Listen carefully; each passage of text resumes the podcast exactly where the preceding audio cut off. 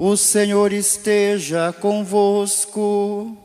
Ele está no meio de nós. Proclamação do Evangelho de Jesus Cristo segundo Lucas. Glória a vós, Senhor. Completou-se o tempo da gravidez de Isabel e ela deu à luz um filho. Os vizinhos e parentes ouviram dizer como o Senhor tinha sido misericordioso para com Isabel e alegraram-se com ela. No oitavo dia, foram circuncidar o menino e queriam dar-lhe o nome de seu pai, Zacarias. A mãe, porém, disse: Não, ele vai chamar-se João. Os outros disseram: não existe nenhum parente teu com esse nome. Então fizeram sinais ao pai, perguntando como ele queria que o menino se chamasse. Zacarias pediu uma tabuinha e escreveu: João é o seu nome. E todos ficaram admirados. No mesmo instante, a boca de Zacarias se abriu sua língua se soltou e ele começou a louvar a Deus. Todos os vizinhos ficaram com medo e a notícia espalhou-se por toda a região montanhosa da Judéia. E todos que ouviram a notícia ficaram pensando: o que virá a ser esse menino? De fato, a mão do Senhor estava com ele e o menino crescia e se fortalecia em espírito. Ele vivia nos lugares desertos até o dia em que se apresentou publicamente a Israel. Palavra da salvação. Glória a vós, Senhor.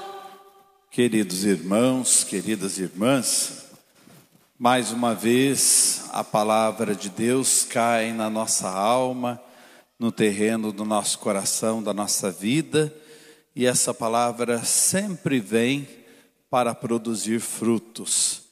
Então, prestemos atenção nos detalhes desse evangelho do dia da Natividade de São João Batista.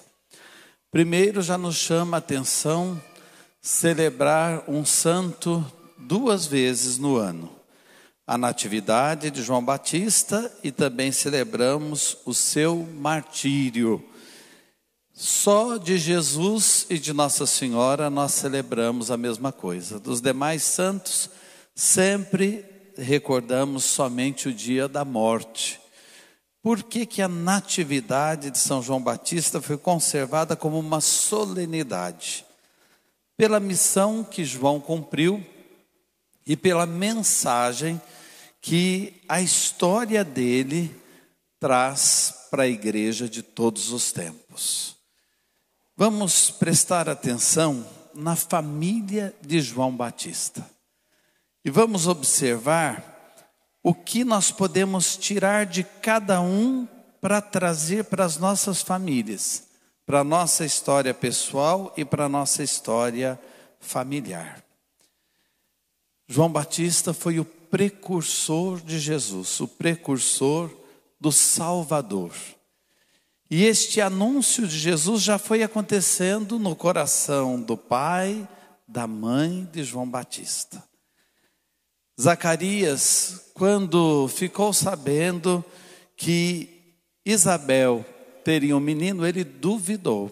Duvidou e no mesmo instante ele ficou mudo como o Evangelho nos recorda que ele teve que escrever o nome de João numa tabuinha, porque não conseguia falar. Vamos já trazer isso para a nossa vida. Na nossa história, quantas dúvidas vão aparecendo? Inclusive a dúvida se Deus está fazendo ou não a obra na nossa vida. As dúvidas com respeito à nossa fé, as dúvidas com respeito ao nosso futuro, as dúvidas quanto à existência de Deus e à ação de Deus na nossa vida, Zacarias nos representa. Representa as dúvidas que nós trazemos muitas vezes no seio das nossas famílias por causa dos problemas que nós temos que enfrentar. Por exemplo, a gente pode se perguntar por que, que a gente sofre. Nós celebramos hoje pessoas queridas, falecidas há poucos dias, há pouco tempo, ou no dia de hoje? Por que, que a gente tem que enfrentar momentos assim? E vem dúvidas. Será que vale a pena toda esta caminhada? Será que vale a pena tudo que a gente vive por aqui? E depois, como vai ser? As dúvidas vêm. A vida muitas vezes nos deixa mudos diante das situações que se nos apresentam nós ficamos sem palavras. Ai, nem sei o que dizer disso que está me acontecendo, nem sei expressar em palavras o sentimento que eu estou carregando comigo, que eu estou levando nesse momento da minha história. Então, as dúvidas e a mudez de Zacarias têm a ver com a nossa história. E quando é que Zacarias começou a falar, quando João chegou, quando João chegou. Guardem isso. Vamos olhar agora para Isabel. Isabel, uma mulher estéril, já idosa. Isabel, aquela pessoa que poderia estar, estar totalmente sem esperança, sem conseguir vislumbrar um futuro às vezes a gente começa a olhar para a vida da gente e começa a se perguntar: que frutos a minha vida está dando? O que que eu estou fazendo com a minha história? Até aqui, o que que eu fiz? O que que valeu a pena? E o que que eu plantei que está produzindo frutos? E a gente corre o risco de se sentir estéril, desanimado por causa disso, às vezes o casamento não está indo tão bem ou não foi tão bem.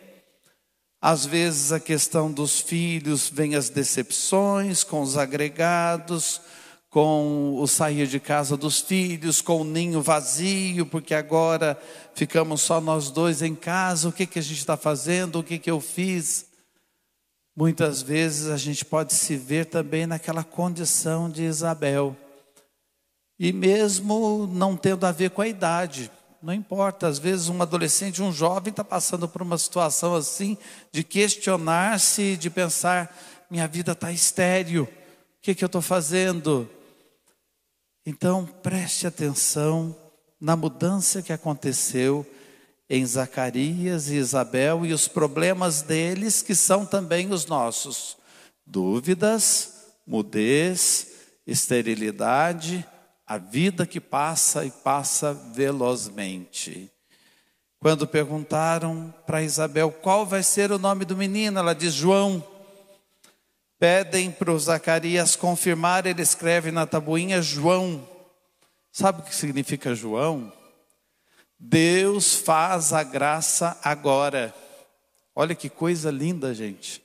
Deus faz a graça agora. E Zacarias começou a falar. Deus faz a graça no momento presente, não vai ser depois, é agora.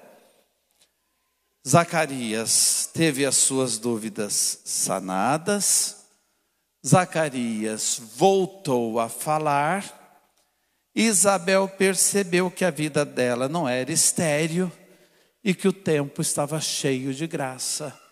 Deus fez a graça agora. E como é que você vai traduzir o nome de João para a sua vida? João significa a novidade de cada dia. Alguém já disse isso, viver cada dia como se fosse o primeiro, viver cada dia como se fosse o último, viver cada dia como se fosse o único. Deus faz a graça agora. Padre, mas parece que a minha vida está sem graça, você não está vendo, mas Deus está fazendo a graça. Padre, parece que tudo na minha vida está dando errado, você não está vendo, mas Deus está fazendo a graça. É João na sua vida. Padre, mas o senhor tem certeza que é isso que acontece? Tenho. Se você deixar, Deus vai mostrar para você que a graça já está acontecendo. Ah, mas eu tenho um filho que está dando tanto trabalho. Eu tenho uma filha que está dando tanta preocupação. Eu tenho uma situação de família que eu não sei como é que a gente vai resolver. Eu estou passando por um processo de mudança dentro de mim que eu não estou entendendo. Eu estou vivenciando uma situação crucial, ou de saúde, enfermidade em mim, alguém que eu amo. Deus faz a graça agora. A gente não entende os caminhos de Deus. E por isso que a gente fica mudo, fica assustado, mas Deus já está fazendo. Deus já está realizando. Então a gente só precisa prestar atenção. João Batista foi para o deserto e ele crescia em todos os sentidos na sua vida. É assim a nossa história também. Às vezes você pode ter um filho que está no deserto, ainda se procurando ainda buscando se encontrar e se encontrar com Deus também.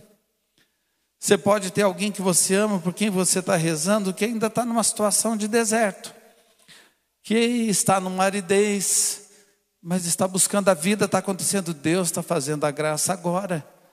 Tenha paciência, tenha paciência. E você vai colher, e você vai experimentar a graça de Deus.